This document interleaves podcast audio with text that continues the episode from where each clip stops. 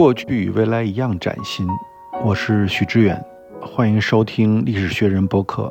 我们将探讨历史的偶然与必然，以及生活在历史中的个体的无穷的可能性。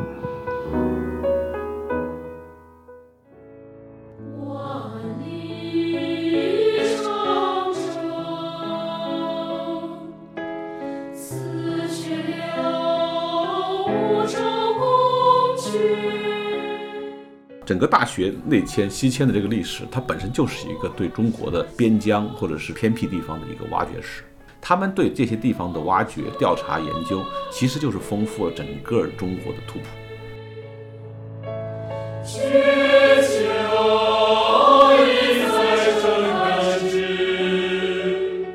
我有一次就问他，我说为什么你当时可以读研究生呢？是因为你这个更好学吗？他说不是，他说是因为我们家条件比较好，我能吃牛肉。能吃牛肉就可以读研究生，不能吃牛肉就只好出去找工作，就是这样这么这么简单。因为联大伙食不交钱，但是很差，就是特别差，就是年轻人是吃不饱的。你现在回头看联大的那个时候的，不管是老师还是同学，你都会发现他们在学术里面投入了很多的个人的体验和个人的志向在里面，所以这也是他们的学术学术有魅力和长久、有生命力的地方。它同时也是一种疗愈啊。就怎么治好精神精神内耗，就是要靠这种把你放在历史长河里面，跟古人对话，跟所有整个那么延续了这么多年的那么多千年的一个文化文明的对话当中，去获得你自己的个人的存在感。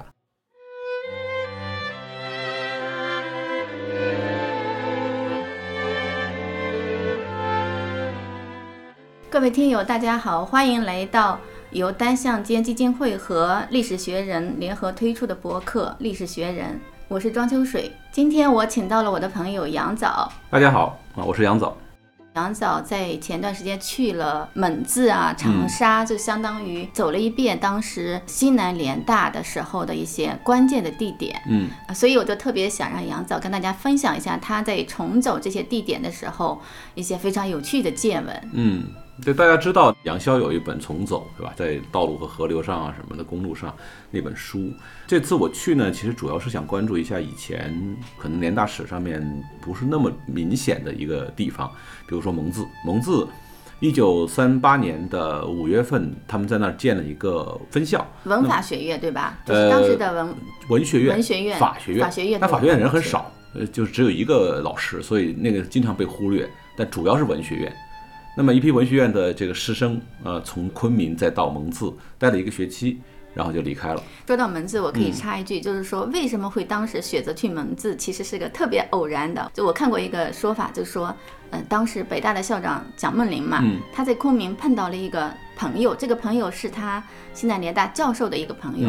因为知道他们在找地方嘛，说昆明放不下那么多人，然后就说，哎，蒙自这个地方有铁路，而且以前它曾经是有海关，它有很多空置的房子，嗯，所以这蒋梦麟去看了一下，然后就决定搬去蒙自，就是非常偶然性啊。其实像联大，我们说它流亡大学是吧？以前有部电影，刘子峰他们演的叫《流亡大学》，讲的就是联大。其实西南联大那个“流亡”两个字真是没有白叫，它其实一直在仓皇当中。比如说一开始到长沙。然后呢，就想定了去昆明。又为什么不去重庆？这也是很有意思的一个选择。为什么去昆明而不是去中心重庆？然后去了昆明以后，然后他们又去蒙自建分校，在那个四川的叙永也建了分校，甚至有段时间很强烈的有人要求说是迁到四川去。就是他其实他一直波动不定，包括在昆明也是这样，先是找地建房子。啊，建铁皮房子没有钱，逼着梁思成和林徽因去设计这样一个特别简陋的一个房子。在我们看来，这么大的一个项目，这么重大的事项，其实它有很多的随机性，它有很多不确定并不是说呃一开始就设计好了、想好了，我有一个规划要怎么着，对，常常是随着情况在改变。而且你想想啊，北大、清华、南开这三个学校凑一块儿来建一个学校，那对于学生来说可能还没有那么强的印象，但是对于老师来说，你想想。大都凑一块儿，这个事情会不会特别的难搞啊？其中有一段史料，我到蒙自时候，我后来发现了，就是钱穆写的。当蒋梦麟到蒙自视察的时候，然后北大的师生就欢迎他，因为蒋梦麟不是北大校长嘛。然后在这个会上呢，就开始唠，就说为什么现在这个联大都是清华的人做主，为什么都是院长也是清华的，什么清写清华？北大的被靠后因为是吧？因为这里有个背景，就是本来联大的文学院院长是定的是胡适。但是胡适呢，因为在美国当大使，所以就一直没有回来。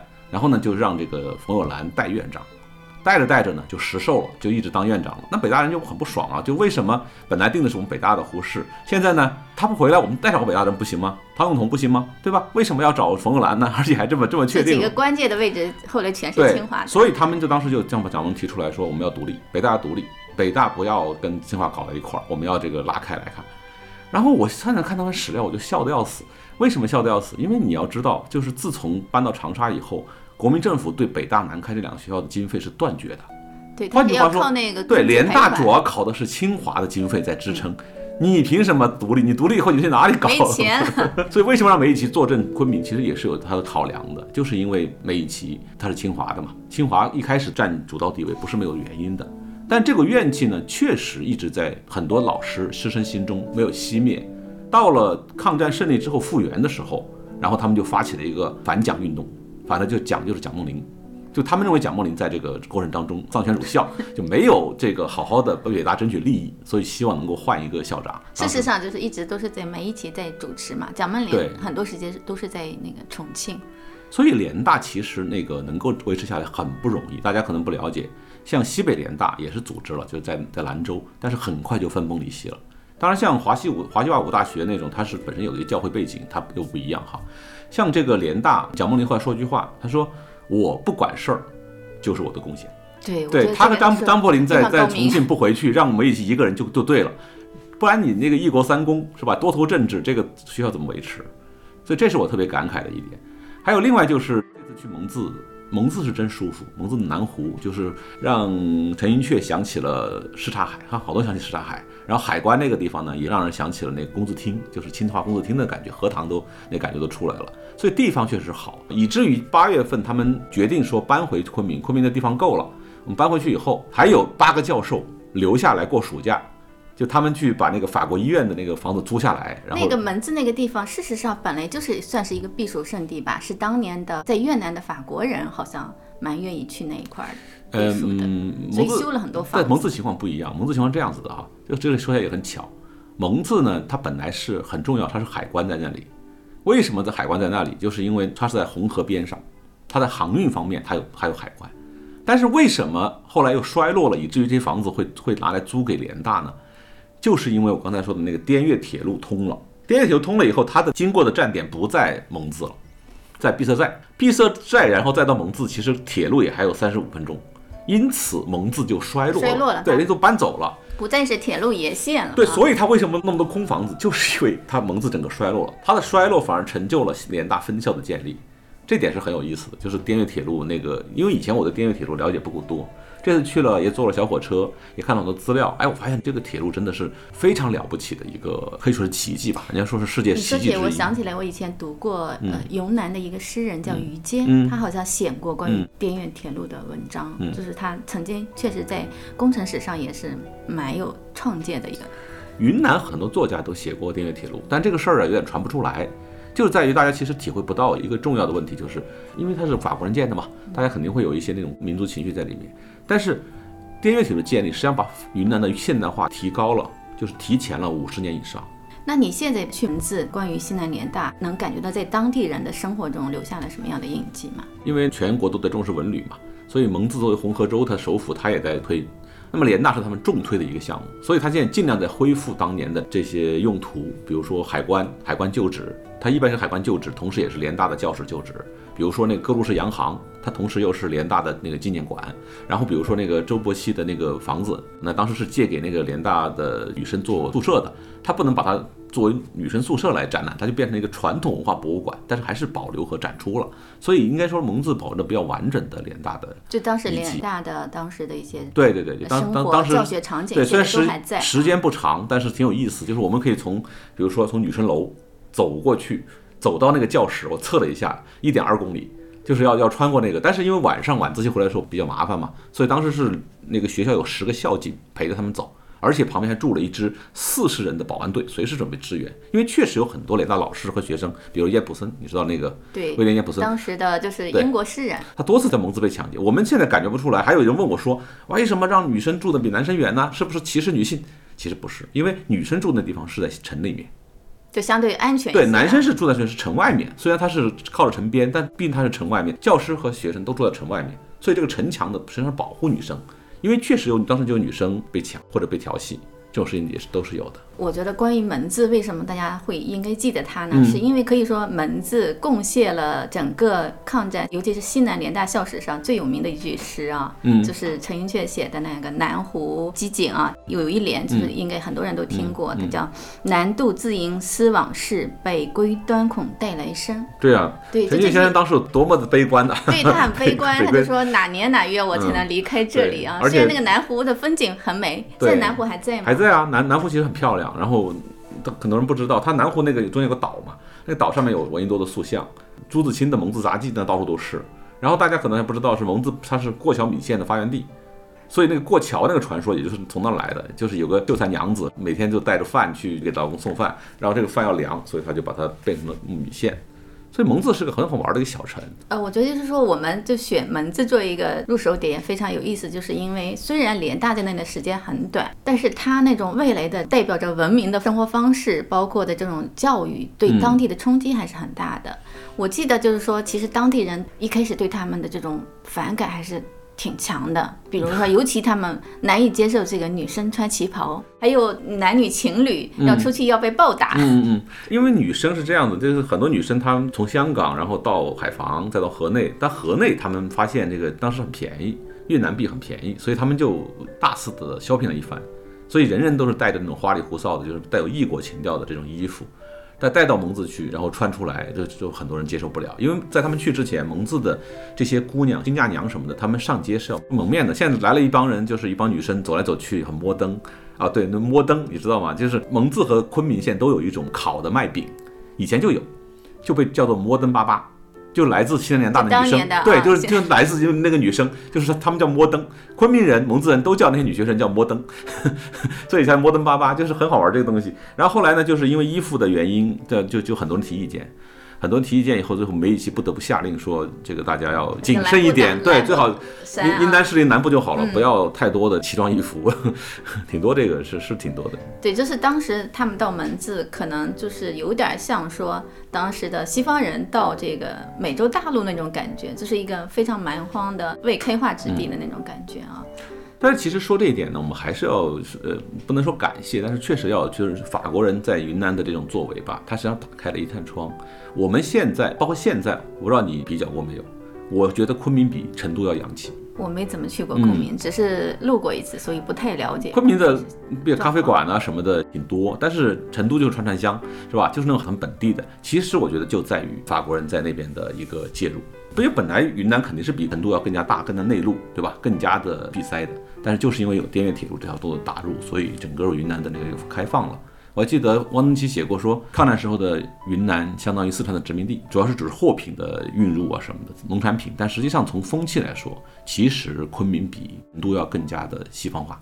嗯嗯，对，就是说，其实你说到底，对当地的人的生活影响最大的，对他们影响最深远的，其实就是一些基本的生活方式。当时联大的学生。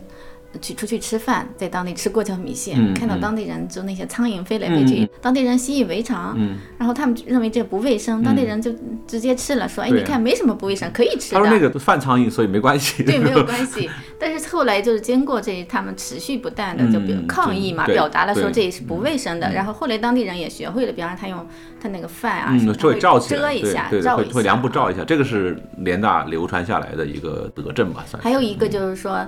在他们去之前，其实当地女孩子是无法接受教育的，嗯，啊，没法上学，嗯嗯。但是后来，你看他们待了那么短的时间之后，后来当地就出现了这种招收女生的这种中学，嗯，而且男女同校，嗯，哎，你你看这个看起来不怎么样，实际上它这个跨越是非常大的。对，这里要说到一点，就是大家不是那么的去想象，当一个大学搬到内地，然后在那里待了几年以后，它跟当地的这种民众教育发生的关系。说一个那个好玩的事，就是。大家都知道一个轶事，说这个抛弃包的时候，大家都跑，然后刘文典看到沈从文也跑，就很生气，说我要被炸死的话，中国就没有人讲庄子了。沈从文跑什么跑？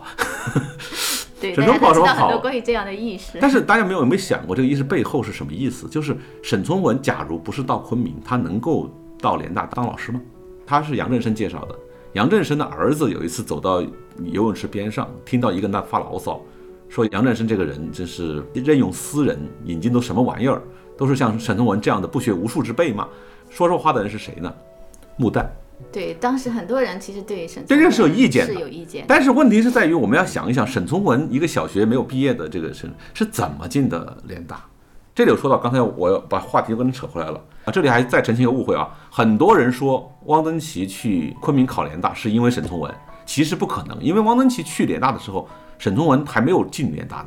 就是他根本就不知道这个人会在联大支教，他怎么可能奔着沈从文去呢？沈从文能够进联大，其实就是因为先是他跟杨振声在昆明编那个小学课本，然后联大设了一个什么师范学院，这个师范学院是为什么设的？这是现在的云南云南师大师大吧？但是这为什么会设呢？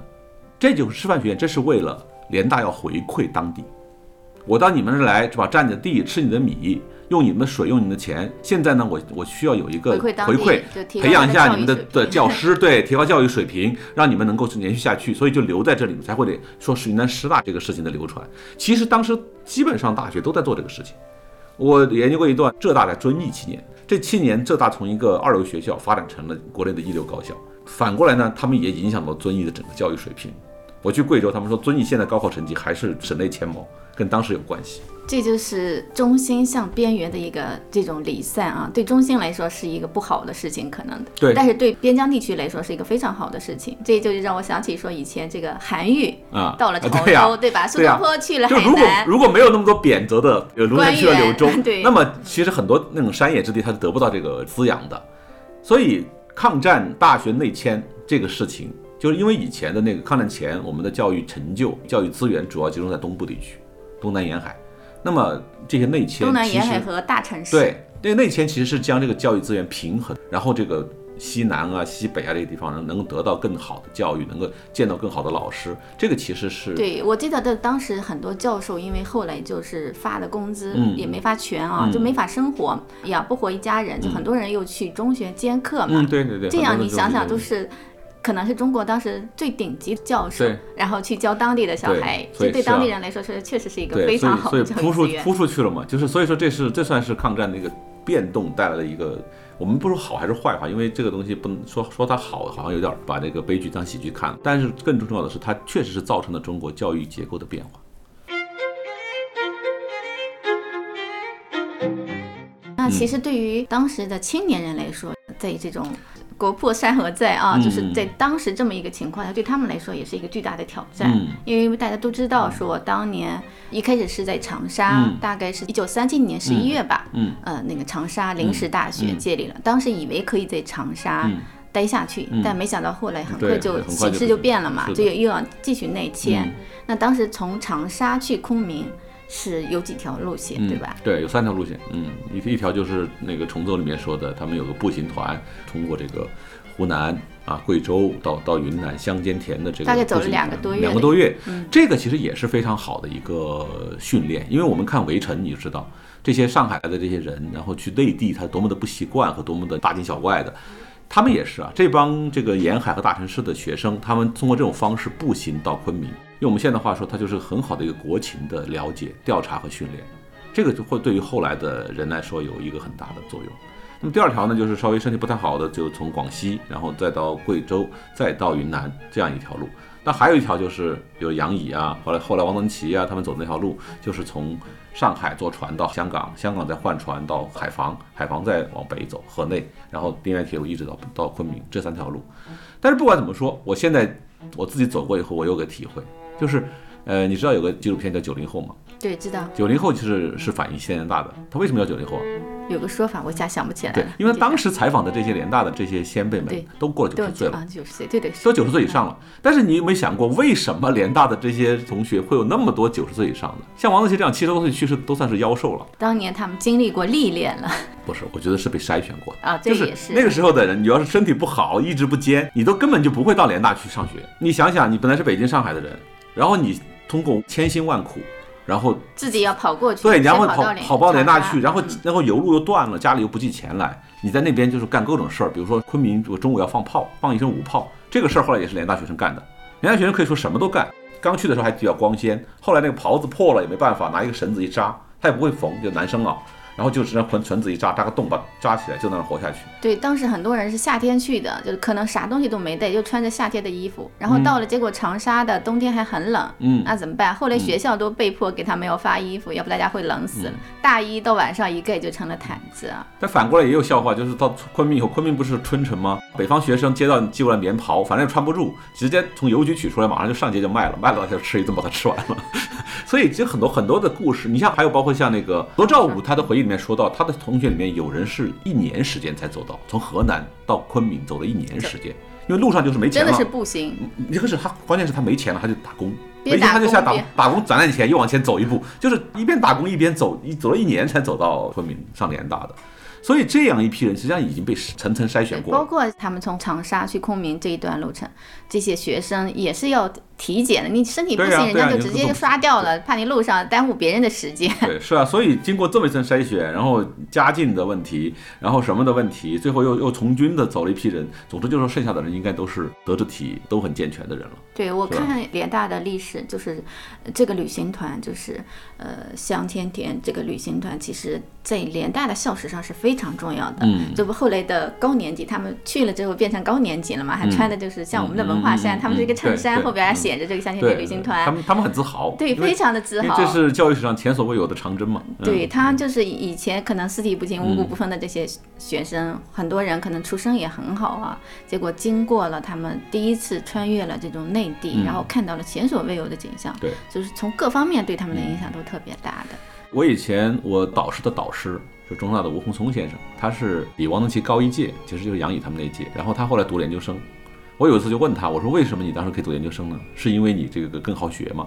他说不是，他说是因为我们家条件比较好，我能吃牛肉，能吃牛肉就可以读研究生，不能吃牛肉就只好出去找工作，就是这样这么简单。因为联大伙食不交钱，但是很差，就是特别差，就是年轻人是吃不饱的。对，这个在长沙的时候，我记得有一些学生可能只能靠吃红薯类为生，就非常的穷。但是这个旅行团还不错，是因为有。属于拨了经费，对，换到报纸上说，为了这个旅行团，政府花了两万多元，两万多元不小啊，当时，对，当时很大一笔，对，因为五块钱买一袋米嘛，那你两万多块钱可以买多少米了？所以当时其实对这批人员寄予很高的期望，他们一路都被称作是国宝嘛，因为要激励人嘛，要要激励大家的这个所谓的学歌不错啊，将来就是未来中国的建设还要靠这批人。那我看他们其实一路上也是做了很多事情，包括。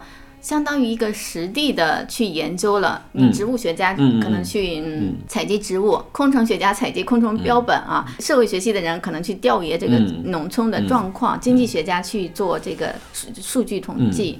其实当时相当于一个田野调查，各系的一个田野调查。但如果说哈，这个还是一个。实验和开端的话，那么其实刚才我们说到整个大学内迁西迁的这个历史，它本身就是一个对中国的边疆或者是偏僻地方的一个挖掘史。你像李安宅先生在藏区做的这个调查，你像那个赛金花的先生在吉林大学他主持的对西南地区的这种农业的调查，还有你像比如说陆丰龙嘛，我们知道云南陆丰龙就是在联大的主持下发掘出来的。就包括这所有的这些东西，就是他们对这些地方的挖掘、调查、研究，其实就是丰富了整个中国的图谱。在此之前，大家不知道的。你比如说，说到这个，我想起来，其实它可以应该纳入到广义的三十年代开始的发现西部的这个大行动里边。嗯，因为这三十年代，包括像呃《良友》啊、杂志啊、《申报》啊，他们有很多这种发现西部的这种像采风团一样，就派摄影记者啊一些记者去调研整个西部。呃，我还可以再往前推。因为我一直讲过，一九一二年，然后突然发现西藏、新疆还有蒙古都受到了威胁。这个时候，大家才发现说，哎，这些地方我们还不了解。申报上面才开始介绍西藏、介绍新疆的各种情况。我觉得从那个时候开始，大家才开始就是内地的或者说这种发达地区的人才开始意识到，我们是同一个国度，我们需要彼此了解。所以这个潮流才慢慢的开始，就是到了五四以后，说到民间去这个潮流出来以后。知识分子对这种，比如说妙峰山调查也是属于其中，然后你说的西部考察在内，然后随着整个这个国内的战争局势的变化，也是推动和促进了这样一个思潮。所以我们现在看这些问题的话，有的时候换一个角度会看到一些不更多不同的东西。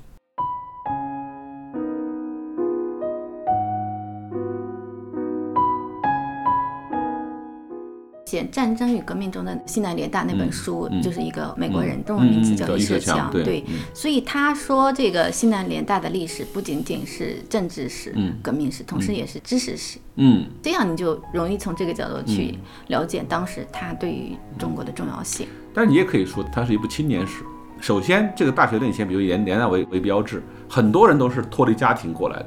那么他们在回去的时候，这个家庭已经不复存在了，所以变成说他们本身就是第一代在经历过战后被改变的一堆年轻人。我们经常喜欢说战后潮，是吧？不管是美国还是这个日本，都会出现战后潮。其实联大的这些青年人和别的大学的这些年轻人，他们就是第一批战后的这种经受着变化的年轻人。或者是在战火中就是熔炉啊，对呀、所以你说你你比如说有的时候我们的那个时尚吧，有的会偏，比如说之前会更强调昆明的学生运动这方面的东西，但是现在呢，可能又过多的强调了后来联大的这种科技啊或什么的人才联大的教授们对，的或者意识各种或然后然后就开始想象他们的这时候呢，就会出现偏差。比如说，可能王登奇很重要哈，王登奇因为他的跑警报啊，然后泡茶馆啊这几篇文章，让人看到了这个联大当时学生里面的这种趣味和闲适。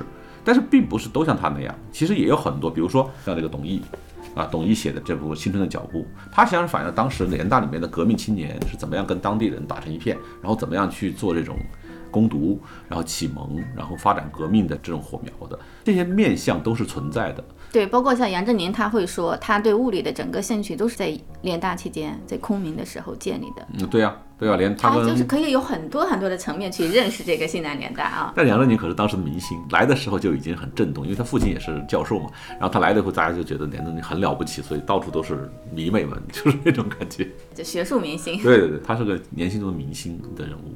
对，我觉得你刚才说的这一点，就是说，呃，其实因为我的关注点也是在，就是当时的青年人类怎么度过这么艰难的时刻，对因为他们当时的处境是真的是非常非常难。这些年轻人可能最后很多人跟家庭失去了联系，他就完全没有家庭的支援了。那他首先就面临这个经济上的严重的压力。嗯，就像刚才说的，在长沙领大的时时期，很多人可能一天就吃点红薯来维生。像联大书写里面，就是这种文学书写里面最有名的一个汪曾祺，对吧？一个是那个陆桥，吴朗纳孙，就是写《未央歌》的《未央歌》歌的作者。有意思的就是他们俩都不由自主的把这个回忆加了滤镜，就是比如说陆桥就说我的那个作品里面不出现物价，我不写物价。反正物价是一日飞涨，我都知道。但是我要写那么美的青春的时候，我就不要把物价来弄全部都是庸俗的东西来干扰它。对，然后王登奇其实也是那个，就是写了很多这种吃啊，或当时那个游玩的，我都很奇怪，我说他哪有那么多多钱去吃啊？其实我后来想想，应该是早期，他早期这个游路还比较正常的时候，他去那，然后大家钱还比较趁手的时候，可能吃的就家里家里借的对，钱还可可能可能昆明的美食吃的比较多，后来就真的很惨了。后来经常就是说连被子都没有，躺在一个桌子上，然后盖个床单这样过日子，其常有的事儿。联大肄业以后，他在那个建国中学当老师的时候，他们就去逮那种虫子，那种灰滴虫，逮过来以后把它爆炒了以后炒着吃。然后王德兴那说法很好玩，他说那个味道呢有点像油爆虾，嗯，但是如果有一盘油爆虾，我绝不吃这玩意儿，就是就没办法，就是就是苦中作乐嘛，真的是吃过虫子。对，包括像吴宓，当时他们留下的都是这种很好的包。嗯他建立史社，对吧？因为他是红迷嘛，嗯建立了一个史社。嗯后来就是有一个饭馆，什么嗯叫潇潇湘潇湘馆对啊，他就嗯非常的生气啊，觉得这个呃玷污了他心目中神圣之地嗯啊。就是后来我们现在回看这个西南联大的历史，都是被这种各种意识或者八卦啊。呃，吸引了我大部分人的目光，但是真的是从青年人的角度看，你觉得它对于青年人的意义在哪里？或者说，对我们今天的青年人，感觉有什么样的嗯可以关注的点？就是第一，他第一联大就是他本身，他是确实树立了一个形象。比如说，为什么汪曾祺一个从来没有离开过高邮那边地区的，他不是没有离开过，他去江阴读高中，但他其实没有走出去过。他为什么会毅然决然的下决定要那么那么远的路，而且在上海还买不到船票，拿不到护照，就托他小姑去找人要了一个名片，上面很大一个名片，上面写三个字“黄金荣”。啊，靠那个名片，他才能够买到船票和办护照，才能够到香港。管用啊！对对，一个黄金当然有用了，对吧？人家那个名片一个条子就才才能跑，为什么费那么大劲呢？我觉得他内心就是有一个想法，就是我需要去找这样一条路，去走向一个我自己可以去寻求的一个未来。我经常想，路上经常想，就是当时是什么动力让他们就是背井离乡，不远千里的到西南去寻找这个东西呢？为什么他们会有这个信心呢？因为这个时候国破山河在哈，情这么夸张的情况下，你去那边本身就是有一个象征意义的，其实代表了一种追寻啊。那个时候有的人去西南，有的人去延安，对吧？总之他他们都是年轻人嘛，他们有这样一个追求，但这个追求在那么一个艰苦的环境里面，其实是很难得的。对，包括咱们刚才说到这个香天田这个旅行团里，过程中也非常的艰难。我就我看过那个大致的资料啊，就包括他们，比方在湘西，他们会碰到土匪。嗯，然后还有黑当黑社会，他要跟提前跟黑社会接洽，说我们这一帮学生，我们不是武装人员，虽然他们也有携带武器的人来保护啊，包括他们也有双方在交战，他们会躲起来这样的，有很多次经历，可能很多人都担心这个性命不保，对，就是对他们来说是一一个很大的冲击，而且尤其经常是可能睡在寺庙里还算好的，经常就没地方睡，可能就随便就是野味睡。你要想想，就是以那种艰苦条件，如果你没有一个热血。没有一个信念，你是撑不下去。因为有的时候年轻人的这种评判苛刻，但是很好玩。比如刚才说到穆旦的这个，是吧？他们觉得沈从文不配。对你说到穆旦，我想起关于穆旦的意识，因为穆旦也参与，当时他是清华魏文系的嘛。对。那当时呃，他是。一个意识就是说，他带了一本小的这个英汉词典，对，然后背完背完一页就把那一页撕掉，然后还没到昆明的时候，他这这本书已经词典已经没了，因为他背完了。对，但是后来后面穆旦穆旦当当了助教，然后后来去了野人山嘛，他那个经历也是也是很血的。我现在要说的是另外一个事，就是年轻人对老一辈的这个批判，就是五四精神，其实也是一直没有断。最好玩的是一个事情，就是那个时候大家都知道，教授也也吃不上饭，对吧？除了土木系的教授。土木教授给美美军设计机场还可以挣到不少钱，理科还可以，嗯，包括包括刚才说过嘛，包括生物系的人，他养养花，让让太太早上去卖也可以，还还还可以喝鸡汤。记得是大学校长夫人是梅贻的太太嘛，去摆摊儿。哎，对，梅贻的太太发起几个教授来做一个糕，叫德胜糕去卖，而且我看皇上里面还写到，蒋梦麟太太还介绍了年轻女生去陪美军跳舞，四个美元一个小时。四美元。对，所以你你现在做现在很高。对呀，你现在有些事情真的不好说。闻一多有个有个事你知道，闻一多在那个时候穷困潦倒，所以说后来大家就推举他，因为他的美术功底很好，他很会篆刻，他有人刻字的，就是刻印的润利，发在报上，很多人帮他背书。闻一多教授啊，现在愿意刻章，对吧？比如说给新婚夫妇刻一对名章，多少钱？多少钱？多少钱？这当时他们不管从老师到学生，都是想尽了办法去。谋生这件事情，但你知道闻一多的儿子应该是闻立鹤吧？怎么是去质问闻闻一多的吗？他会质问闻一多，他说：“你这样做是不是发国难财？”闻一多无言以对，我也是说，我要永远记住你这句话。对青年人，对你会发现，青年人他就是对他就是对那种纯粹的向往，他有一种强烈的，但这个东西同时也是个好事儿。因为如果没有这种向往的话，对，没有这个热血，他也无法挺过那么艰难的。他们甚至可以带动老一辈的那个先生能够撑得下去。所以为什么这个事情会现在回想起来会觉得那么的有意思，也那么的光荣和那么的有价值，就在于他其实真的大家靠一腔热血，然后能够把这这八年七年能够撑下来，真的不容易。所以我觉得对于青年人的第一个问题就是他的对信仰的坚持啊，不管怎么说，就就让他们一直走下去，包括他们后来。之所以还能留下那么多九零后，也是因为他们在这个过程当中，其实会遭受很多的那个很逆，呃，很多的很多的磨难，但是他们都能够撑下来。为什么？其实我都试过了嘛，这么惨的日子我都试过了，我都见过了嘛。汪曾祺说他真是真正的开始对文学的有意义，因为他那时候很颓废，他那时候看萨特看多了，很虚无，非常虚无。对主义对，对他他他就是那种恶心，然后 存在不对。他有一次他跟朋友走出这个校门的时候，就看到对面的树草丛里面。就是一个士兵躺在那儿死了，然后看着天，他就突然想起了一一句诗，就是说他眼中绝不只是天空。然后旁边的朋友就跟他说，像这样的情况，你们搞文学的人要负责。然后这个对他影响很大，就他突然就感觉到他对这个世间是有责任的，对这些苦难什么他可以用他的这种文学，用以文学的方式记录这些。对，所以我所以我觉得汪曾祺从一个虚无主义者，然后后来到上海要自杀，找不到工作要自杀，一直下来，他慢慢可以成为一个。讲究随遇而安的，喜欢人间送小温的一个作家，其实这样一些经历对他就非常有好处的。因为你建立过死亡，建立过苦难，然后建立过所有的这些东西，你对于人生的反思，你会有很大的不一样。对，所以其实我觉得西南联大成为中国教育史上的一个神话，嗯，也是有它很大的一个道理的。因为那一代的青年人，他所经历的是此前和此后的年轻人都没有经历过的。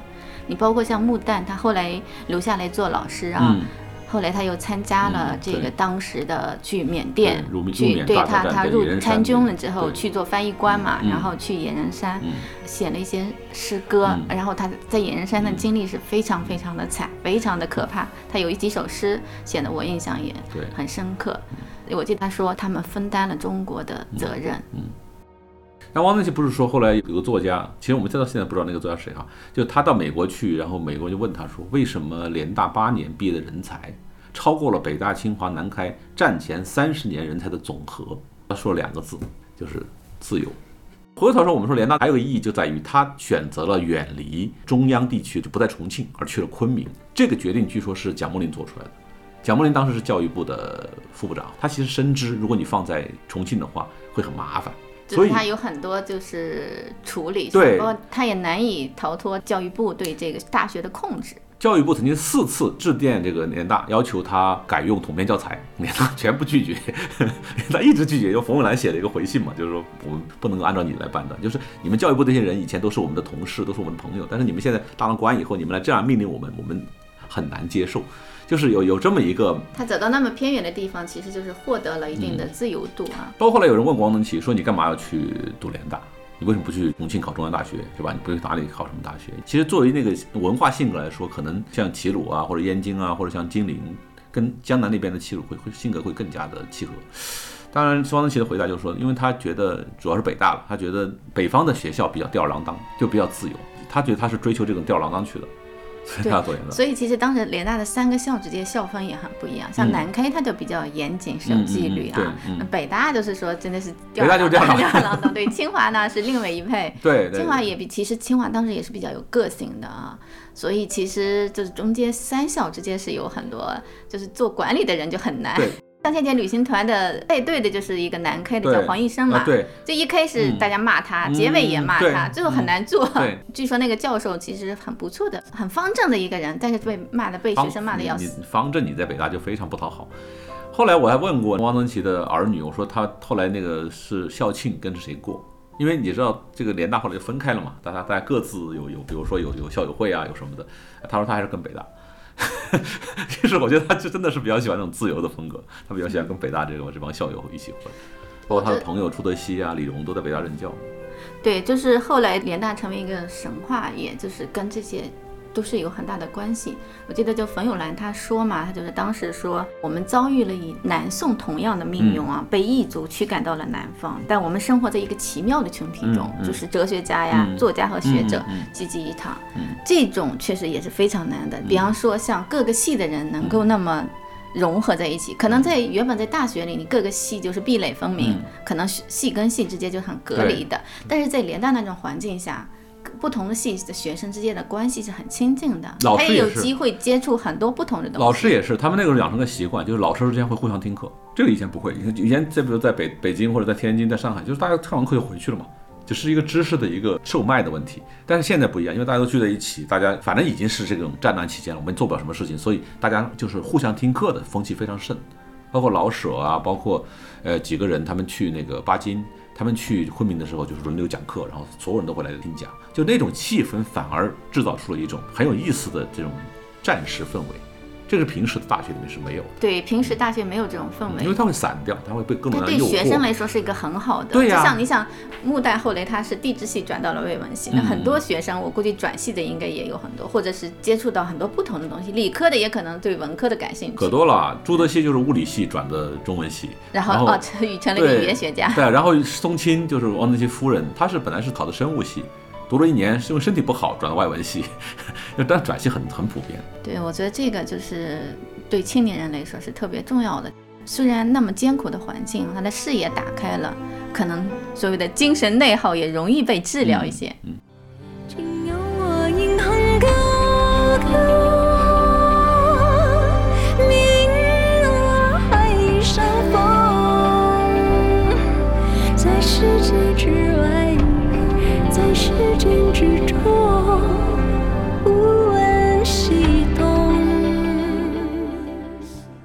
评价联大吧，就是一直有一个不好的一个倾向，就是只说好不说坏。比如我看过那个像赵日空的《理论弦弦歌忆旧游》，就感觉里面全是好的事情。其实不对，你得把这个困难说多，因为那么多人凑在一块儿坚持那么多年，就是很难。但正因为它难，它坚持下来了，就是意义所在。这一点如果你不强调清楚，就是你不把那个困难讲清楚，你就体会不到那个坚持的不易。你好像觉得就是大家都是嘻嘻哈哈就过去了，是因为这点因为过于艰难，所以他的坚持下来才才有意义，万分珍贵。对，后来你想想，就他他存在就是意义嘛，你不需要讲说联大后来多少人当过院士，多少人那个有什么成就什么什么的，这些都是后话。他当时能够存在这么几年，他就是意义所在。但是你也可以理解他这种美化，因为都是那那么美好的青年时代，在。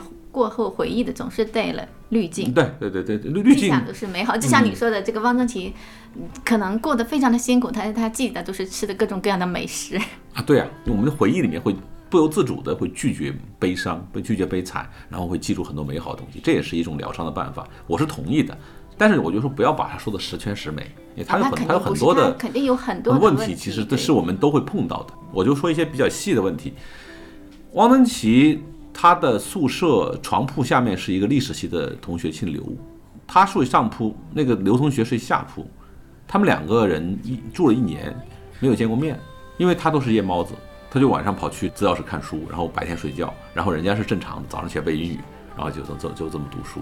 所以我觉得联大确实它有一个好处，就是它确实是因为战时啊各种原因，它某种意义上它确实提供了一种自由的氛围，就是你可以随心所欲，反正书也不够。反正老师对很多资料都没有带过来嘛，所以这只能老师自己发挥了。但反而你看钱穆写那个国史大纲啊，我们现在一般认为他都带有强烈的温情，就是那种是吧？就是因为当时那个环境。包括经典长谈，最近在中中学那么火的，就朱自清那个，也是因为当时这个材料不够，然后要给一般的这个学生讲经典，那就实际上靠着这个朱自清自己的记忆，靠他自己的研究把它拼出来。但你看那个那个书那么小一本，现在搞得那么厚，这很奇怪。你会体会到一个问题，就是真正教育它不在于这种知识的传授。前段时间北大那个啊，崇志成搞了一个视频嘛，很火。他就是说，很多学生跟他说：“老师，我以前很喜欢文学，但是我到了北大中文系后，我发现这个文学知识化了，我就不喜欢了。”对，这这也是我的感受。所以教育把它完全知识化以后啊，这个教育本身就会走偏。教育的本质，我们一直在探讨那么多年，一直在探讨教育本质何在。其实教育本质更多的就是一种精神的传递。就是你怎么去探寻这个事件，去面对人事的问题。我们之前有一部电影也很火，叫《无问西东》，你记得吗？对，它很多地方是被当成清华的招生片来用的，就是放完以后，老师会上去讲，哎呀，你们要努力啊，你们要将来考清华。但是后来我写过一篇评论，就是你注意到没有，里面的这个三代清华人。最后一代就是张毅演那个角色，他出来当了个药厂的一个办事人员啊，他是最没有理想，因为理想主义越来越昂贵了，要实现理想越来越困难，这个社会越来越凝固和越来越细碎，所以比起第一代，像第一代，比如说像二十年代啊那些跟着梁启超、王国维的听讲的这些学生来说，到第二代到联大去的这批学生，到第三代，包括像这个。两弹元星啊，蒋南翔时代啊，他们为国家这个任务做贡献。再到第四代，理想主义越来越难坚守。我觉得这关于你说的这个，我倒有一个想法，呃，就是你肯定也看过蒋梦麟的《西潮》，我是特别喜欢他的那本自传的《西潮》，那么写的特在防空洞里面写的。对他《西潮》的前言的第一句话就是说，炸弹像冰雹一样从天空掉下，在我们周围爆炸。处生在这样的一次世界大动乱中，我们不禁要问：这些可怕的事情究竟为什么会发生？嗯，所以他的前言的第一句话，然后他回顾中国的历史，呃，回顾说我们怎么会到了今天这样。嗯，他那本书我认为非常好，就是包括他对于传统、对于现代的很多认知都非常的理性和客观。你把这个这他那段话替换一下，那不就是前几年我们的感想吗？对。回到这个，就是说我他们的理想里边有很多呃，他们传统教育的部分。嗯，蒋梦麟后来他被日本人抓起来的时候，他跟日本人有一个对话，他的就是引用的是传统经典里边的话。嗯，那一代人他们的理想也是有深厚的这种学养的一个基础的，他不是说空有一个激情，说我们要救国，我们要怎么样，他是有很深厚的学养为基础，所以他那个理想才不是一个空中楼阁。他们对文化，他们的文化有信心，对，对他们还是就是对文化有信心，对最美好的东方和最美好的西方结合之后的这部分，对这个未来有信心。你比如说像冯至，冯至是德语出名的，他那个时候就是真的是很惨，那个生活看他的生活的过到就是说出门的时候一家人四口人只有一把雨伞可以用，到这个程度了。但是冯至就是靠对杜甫的这种研究，把那个心绪移到了学术当中。你现在回头看联大的那个时候的，不管是老师还是同学。你都会发现，他们在学术里面投入了很多的个人的体验和个人的志向在里面，所以这也是他们的学术学术有魅力和长久、有生命力的地方。它同时也是一种疗愈啊！就怎么治好精神精神内耗，就是要靠这种把你放在历史长河里面，跟古人对话，跟所有整个那么延续了这么多年的、那么多千年的一个文化文明的对话当中，去获得你自己的个人的存在感，对吧？所以我们现在说，有的时候，嗯。当然，我们现在会更强调小确幸，更注重个人主义。但说真的，我是觉得，就一个人还是要把自己的格局放在一个比较大的地方，就是要把自己拉长一点，对，特别是在一个一个艰难时事，比如说我们知道现在就业很艰难，各种卷，那么这种时候你怎么样才能有自己有信心呢？我之前有过一个播客里面就是讲到一句话，上次有个有个听众说他听了以后，就是想了很久。但我这话说的比较直接，我说读书的一个好处就是我会有优越感。这个优越感倒不是说我比人家强，而是说我还在做这个事情，我还在坚持做这个事情，我我就对自己这一点上还是满意的。对，所以我觉得还是信心非常的重要。对啊，这个信心是很难给你证明的，但是你一定要有这个信心。就是王尔德说的，我们都在阴沟里，但人有人仰望星空，仰望星空，你就会忘掉自己，你会觉得那么浩大、那么缥缈的一一个宇宙里面，我们又能够怎么样呢？这个时候，你反而那种升华了以后，就像康德说的嘛，感动我的是道德律令和头上的星空，还还有那个丰子恺说的，打动我的只有神明、星空，然后小孩儿，就是这种感觉，就是你你会把自己外化。现在因为大家都是个宅男时代，有个宅的时代或者什么的，但是有的时候我是觉得，对个人来说啊，大的风潮我没没办法，但是个人来说其实是可以把它打开的。我觉得你说的这个特别好，因为像之前去年的时候，许忠勇老师那位老先生，他说要往内里走。其实往内里走和往外走并不矛盾，它是两个一个平衡。一个人既往内走又往外走，获得一种稳定的平衡感，然后长久的信心，信心确实非常的重要。非常感谢今天杨总，嗯，咱们俩聊联大啊，希望对。嗯，大家的生命生活有一点借鉴啊，对对，可以治疗一下 精神内耗。有兴趣可以去看一下联大的各种书啊。那我今天的结尾，我想就是读几句，呃，穆旦在一九三七年写的一首诗，这首诗后来就是易散了，但是前几年有人又把它给呃找出来了。他这首诗叫《在秋天》，在秋天，我们走出了家乡，像纷纷的落叶到处去飘荡。尽管远处是荒凉的沙漠，我们只要离开我们的家乡。在秋天，没有一片枯叶留在树上，没有一个孩子不是在异乡的秋风里飘荡。我们只要离开我们的家乡，像黄昏时的乌鸦向南飞翔，为着要把秋叶留在后面，飞到了这陌生而凄凉的远方。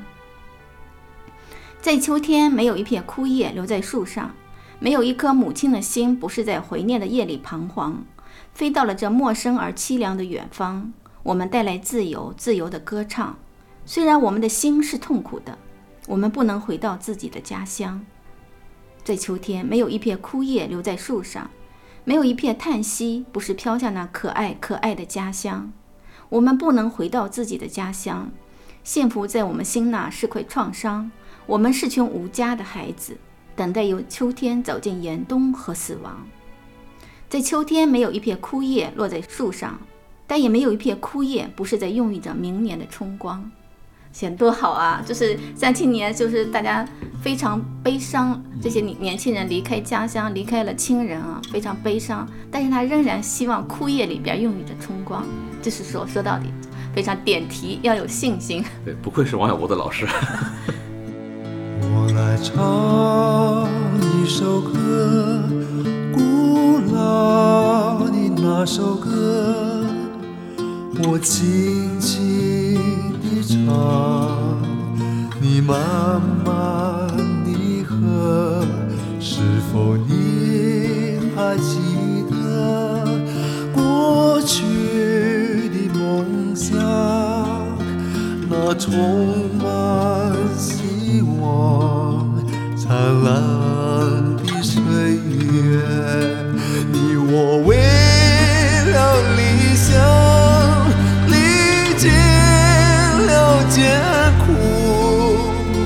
我曾经哭泣，也曾共同欢笑。